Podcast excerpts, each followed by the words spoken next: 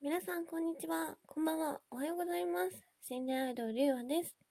この番組では、私が今も住んでいる自己物件でのお話や、普段起こった怪異や、不思議なこととかをいろいろ話していけたらいいなと思っております。というわけで、早速ですが、りゅうの自己物件日記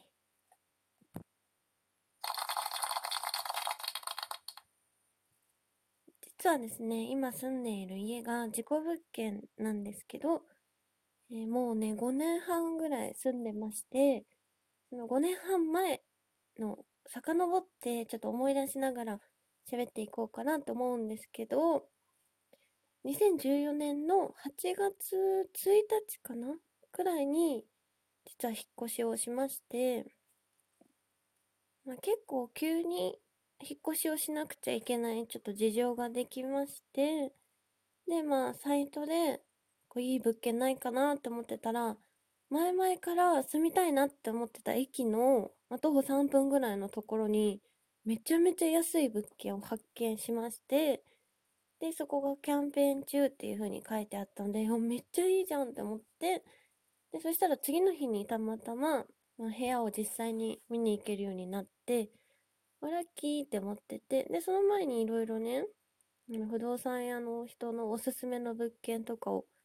見させていただいてから、最後に私がいいなと思った今のお家ですね、の内見に行きまして、で、まあキッチンから入ったら、普通にその隣に6畳の畳の部屋があって、これが想像より広くて、あ、めっちゃいいって、想像よりいいって思ってたら、さらにその奥にドアが1枚あって、え、そこのドア何ですかって言ったら、不動産屋さんの人が開けてくれながら、こっちはサンルームとお風呂ですよって説明してくれたんですけど、そのドアの向こう、お風呂場とサンルームのところに、35歳ぐらいのシャツを着てる男性が青白い顔でこっちを睨んで立っていたんですね。で、不動産の人は見えてなくって、あ、そういう物件なのかと思って、まあ、契約して、で、その契約の時も、まあ、いろいろ不動産のね、他の社員さんとかに、いや、女の子だったらこっちの物件の方が、とか、いろいろ勧められたんですけど、まあ、なんとか契約できて、まあその時点でね、ちょっとおかしいんですけど、キャンペーン中ってね、おすすめのはずなんで、すぐ契約決まったら多分嬉しいはずなのになぜかね、なんかうま、なんだろう、微妙だった。まあでも契約ができて、8月1日にちょうど引っ越したんですよ。引っ越すって言っても、荷物が全然なくって、キャリーケース 1個分ぐらいしかなかったんですよね。でもまあ、とりあえずまあ、ほぼ身一つで引っ越して、で、そんなもんだから、テレビもないし、うん、スマホか本しかないんですよね。で、私ここでしくじったのが、あの、ライトがなかったんですよね。電気がなかったんです。だから、最初の日は、まあ仕事があったんで、遅くまで、全然あれだったんですけど、電気のない暗い部屋で過ごすっていう、これはやっちまったなって思いました。で、もちろん次の日も朝から仕事で、この時ちょうどね、あの、1年間の限定のこうユニットをやってたんですよ。BS 富士山の企画で、1年間だけ、こうなんか、アイドルユニットをやるみたいな選ばれた人で、っていうので、結構8月1日2日とかはね、結構忙しかったんですよ。で、そう、3日、そう、1日と2日忙しくて、3日になって、そのイベントも終わって、やっと家でのんびりできるってなって、で、もう、することがないんですよね、部屋の中で。何もないから。唯一持ってきてた、まだ読んでない本があったんですよ。それを読んでたんですね、部屋で。暗い中なんですけど。で、あ、トイレ行こうって思って、6畳の部屋から出て、キッチンを通って、ドアを開けて、洗濯機置き場に入って、ドアを閉めて、で、もう一枚ドア開けるとトイレがあるんですけど、トイレに入ってドアを閉めたら、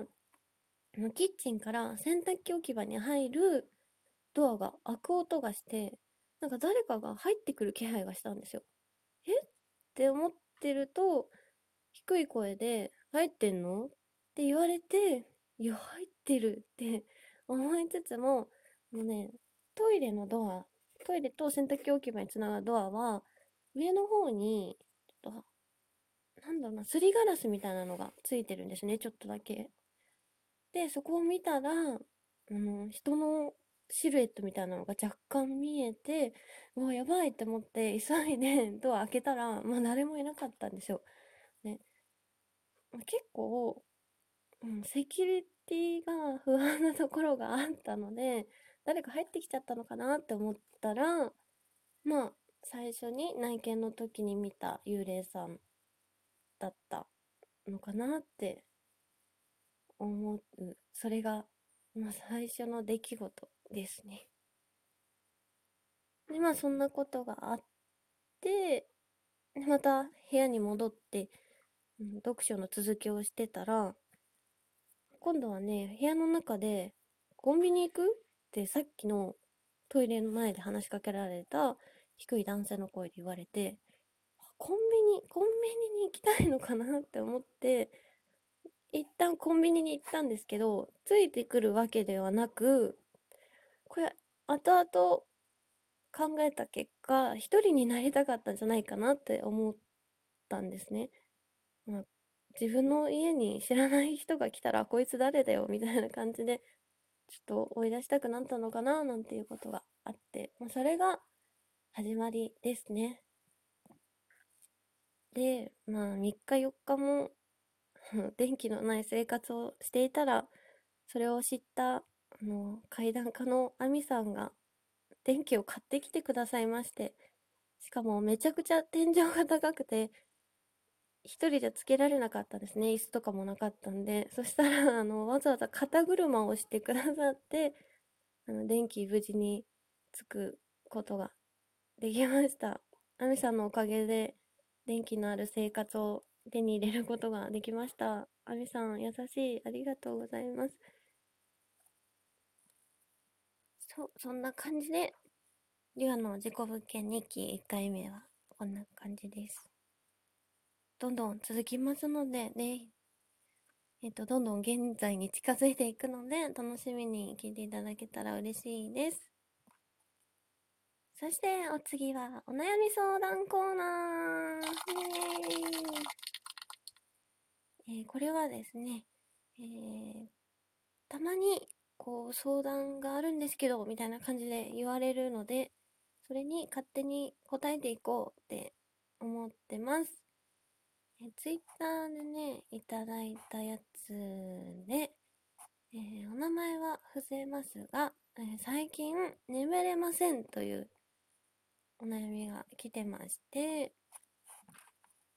これはね、こう、誰でも経験するものじゃないかなと思ってまして、私は眠れない時は寝ないんですよ。いや、寝れないなら寝る必要ないじゃんって思って、次の日めちゃめちゃハードな収録とか撮影とかがあって後悔するっていうのはもう結構あるんですけど、まあでもそれじゃあね、解決にならないので、私が最近やってる眠るための方法が、もうね、2048ラインズっていうゲームが、ブラウザのゲームであるんですけど、それをね、やってるとね、すぐ寝れる。それが、同じ数字を合わせると、それが足した数字になる。2と2をくっつけたら4になるっていうので、どんどんどんどん数字が迫ってくるやつなんですけど、それをね、やるとね、眠れます。多分、おすすめ2048ラインズってやつ。ぜひやってみてください。あとはハーブティーとかかな。はい、そんな感じで、私にお悩み相談、じゃんじゃん受け付けてます。相談、解決できるかはわかんないけど、ぜひ 解決できるかもしれないよお悩み相談ですね。お待ちしてます。こんな感じで、私の初のラジオ、なん、どう、どうでしたかね。ちょっとね、いろいろやりたいことがあってま、あって、それもね、今後入れていけたら入れていくので、ぜひ楽しみにしていただけたら嬉しいです。それでは最後に一曲聴いてください。リオで月明かりの下で